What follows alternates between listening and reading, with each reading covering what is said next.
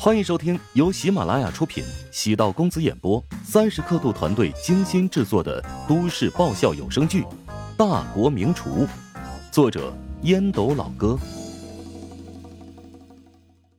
第五百五十三集。陶如雪掏出手机，给安子夏拨通了语音。好生气啊！跟乔治吵架了，他竟然为了我爸顶撞我妈。我顶顶撞你妈？哟，他胆子变大了呀！其实也不是顶撞，就是替我爸说了几句。哦，哎，他求生欲果然很低。这女人生气的时候只能顺着毛捋。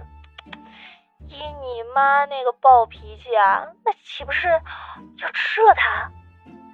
唉，我现在夹在中间不是人呢。你活该。别人啊都说婆媳矛盾，老公夹在中间，你呢？啊，你家的关系啊是丈母娘和女婿的问题。哎呦，你当女儿妻子被夹中间了，还能不能好好聊天了？啊，我觉得吧，嗯，你还是得为乔治多考虑。咦，怎么今天转性了？哎，我是站在公正的立场上。乔治作为一个女婿啊，来到你们家要适应全新的环境。咱们说直白点儿，那他就是一个外人啊，寄人篱下，养人鼻息。遇到一些不适应呢，也只能强忍心中。哪有你说的那么可怜？哎呀，很多女孩嫁到别人家也是这个心态。你换位思考啊，乔治在你们家也是这个立场啊。况且。你决定了跟乔治好好的过一辈子，那你就得从他的角度考虑问题。才不要呢！我才不想讨好他。哎，你这是在气头上。等你冷静下来，你还不知道怎么宠他呢。你宠？啊，旁观者清啊。你呀，就是宠夫狂魔，所以也别怪乔治脾气变大，那也是你骄纵出来的。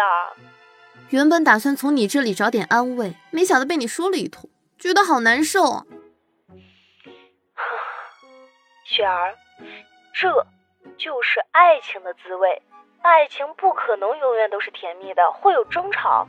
越是在乎对方，那争吵起来就越是痛苦。我是不是太在乎他了？哎，你才意识到？哎呀！你就这么个人，表面上看上去冰冷，那宛如那个带刺的玫瑰。但是啊，你要是真的喜欢上一个人，往往就是义无反顾，不仅爱的彻底，而且爱的深沉呐。你怎么不帮我骂他了？你呀你呀，过两天指不定又跟他包一块儿了。枕边风一吹，哪有我的位置呀？嗯。所以我才不管你们夫妻俩那些破事儿。那你给我出出主意，他怎么才能主动找我道歉呢？换做其他人呢，我估计今晚就爬上你的床跟你求饶了。但是那可是乔治啊！哎呦，他那个性格倔得要死。你呢，再等几天吧，啊？几天？我等不了。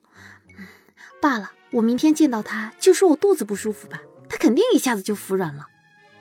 安子夏差点吐血，被陶如雪的转折噎得半晌喘不过气来。陶南方躺在卧室内的床上，被褥微凉。大女儿和女婿之间发生了争吵，没办法当做无事。仔细分析乔治的那段话也是有道理的。与史嘉诚的关系闹成这样。难道真的是她一个人的错吗？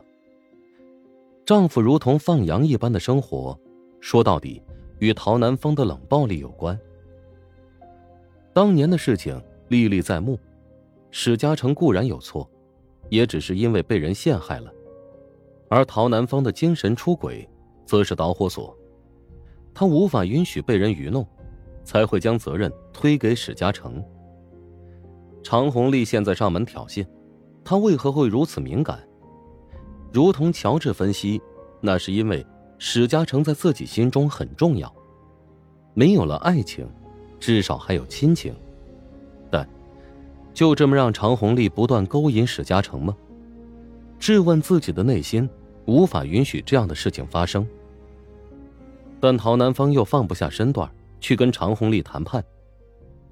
他不断容忍史嘉诚创业失败，也因为对史嘉诚愧疚太多。作为一名董事长，可以打满分；作为一名妈妈，可以打五十分；作为一名妻子，他只能得到零分。二十多年，史嘉诚没有得到妻子应有的温柔与关怀，他有什么资格去跟别人谈判？内心有个声音，劝他对史嘉诚放手，让他追寻自由幸福的人生，但又有些舍不得。史嘉诚对他的好历历在目，正因为他对他足够包容，陶南方才会对史嘉诚出现复杂的心态。他的病一直还没有得到确切的定论。癌是一个很可怕的东西，即使有再多的财富，可能明天爆发，数日之内就会离开这个世界。他开始改变心态生活，得感谢乔治。即使再忙，也会给自己准备药膳。其实女婿说那番话的本意不坏，但有时候面对真实，人会本能的选择躲避。年龄越大，越是固执，不敢面对自己的内心，至少不敢将自己内心掏出来向众人展示。一场大病，让陶南方变化很大，她已经不是那个。唯我独尊的女皇，生命很短暂，穷尽一生，不能除了财富什么都没留下。琼金师范大学的第三食堂终于在重装数月之后面向社会正式营业了。第三食堂分为两层，学生通过刷一卡通可以直接上二楼用餐，社会人员可以通过二维码进入一楼堂食。二楼采用套餐模式，学生选择心仪的套餐，工作人员将菜和米饭盛放在精美的食盒内。我的天哪，这个食盆也太可爱了吧！和汤勺是配套的。这次乔帮主可是花费了大量的费用，没想到二楼的学生食堂不仅实惠，而且还特别用心。第一个进入食堂的女大学生惊讶的感叹：“她扎着马尾。”背着粉色卡通包，身边一个头发披散在双肩、头上戴着粉色的发带的女室友兴奋的说道：“是啊，我刚发了朋友圈，我那些大学同学他们都好羡慕啊，真希望他们学校也有这种超级有爱的食堂。光好看有什么用？咱们领的是免费餐，会不会难以下咽啊？”戴眼镜的女同学拖了拖镜框，带有批判性质的说道。总比第一食堂的好一点吧，香味就不一样。我可是乔帮主的忠实粉丝，即使不好吃，你们都不允许说出来，必须要光盘。这么一大盘，我最近在减肥啊，最多只能吃一小半。我不会弄虚作假，我只会实事求是。本集播讲完毕，感谢您的收听。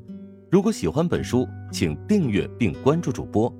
喜马拉雅铁三角。将为你带来更多精彩内容。